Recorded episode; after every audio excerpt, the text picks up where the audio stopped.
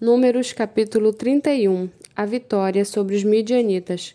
O Senhor disse a Moisés: Vingue os filhos de Israel dos midianitas.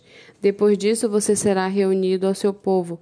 Então Moisés falou ao povo, dizendo: Armem alguns de vocês para a guerra, e que eles saiam contra os midianitas para fazerem a vingança do Senhor contra eles.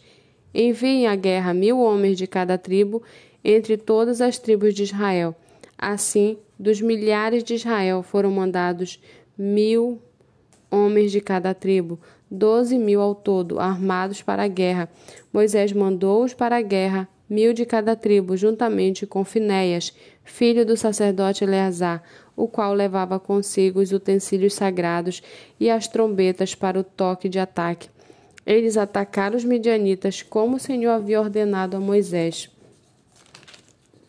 e mataram todos os homens, mataram, além dos que já haviam sido mortos, os reis dos midianitas, Evi, Requem, Zur, Ur e Reba, cinco reis dos midianitas. Também mataram a espada Balaão, filho de Beor. Porém, os filhos de Israel levaram presas as mulheres dos midianitas e as suas crianças. Também levaram todos os seus animais, todo o seu gado e todos os seus bens. Queimaram todas as cidades em que os midianitas habitavam e todos os seus acampamentos. Pegaram todo o despojo e todos os prisioneiros, tanto de pessoas como de animais.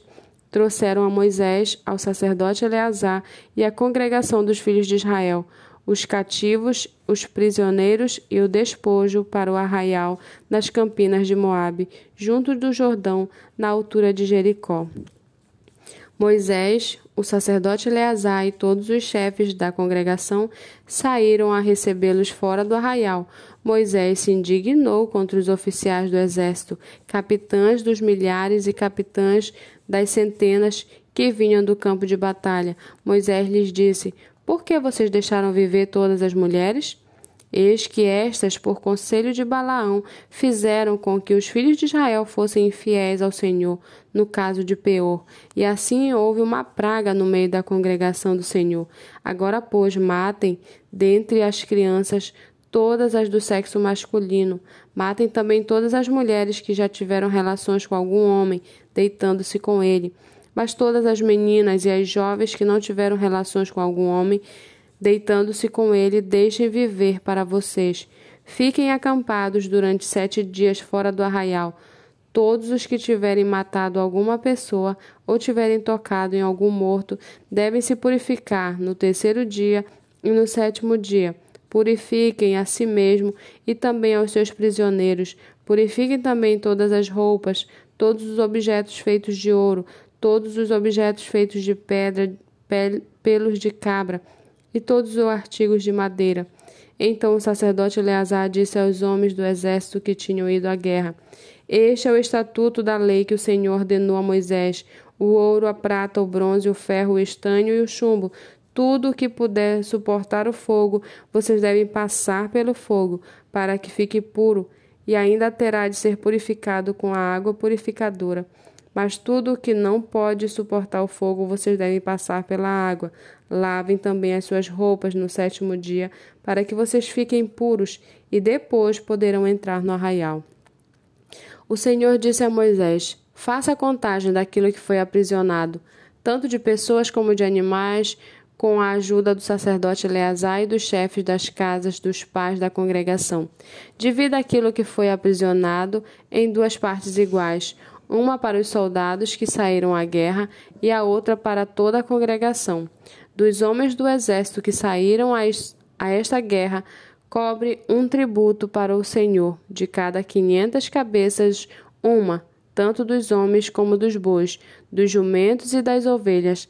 Tome esse tributo da metade que toca aos soldados e entregue-o ao sacerdote Eleazar como oferta ao Senhor mais da metade que toca aos filhos de Israel, de cada cinquenta, tome um, tanto dos homens como dos bois, dos jumentos e das ovelhas, e todos os animais, e entregue isso aos levitas, que têm a seu encargo o serviço do tabernáculo do Senhor.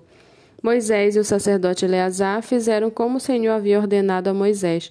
O total do despojo que os homens de guerra pagaram foi de seiscentas e setenta e cinco mil ovelhas, setenta e dois mil bois, sessenta e um mil jumentos e trinta e duas mil pessoas, as mulheres que ainda não haviam tido relações com algum homem, deitando-se com ele, e a metade a parte que cabe aos que saíram à guerra foi em número de 337.500 ovelhas. O tributo em ovelhas para o Senhor foram 675, e os bois foram 36 mil, e o seu tributo para o Senhor 72.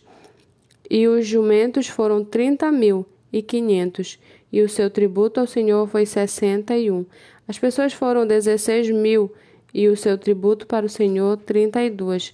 Então Moisés deu ao sacerdote Eleazar o tributo da oferta do Senhor, como este havia ordenado a Moisés, da metade que cabe aos filhos de Israel, que Moisés havia separado da parte que cabe aos homens que saíram à guerra.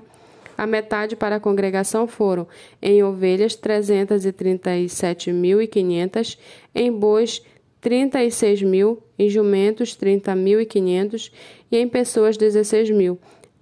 Desta metade que cabe aos filhos de Israel, Moisés tomou um de cada cinquenta, tanto de pessoas como de animais, e os deu aos levitas, que tinham a seu encargo o serviço do tabernáculo do Senhor, como o Senhor havia ordenado a Moisés.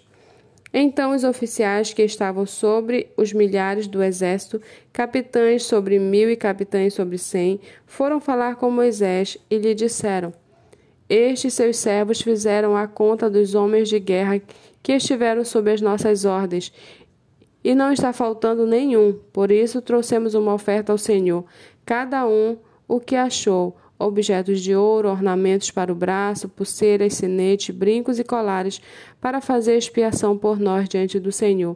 Assim Moisés e o sacerdote Eleazar receberam deles o ouro, sendo todos objetos finamente trabalhados.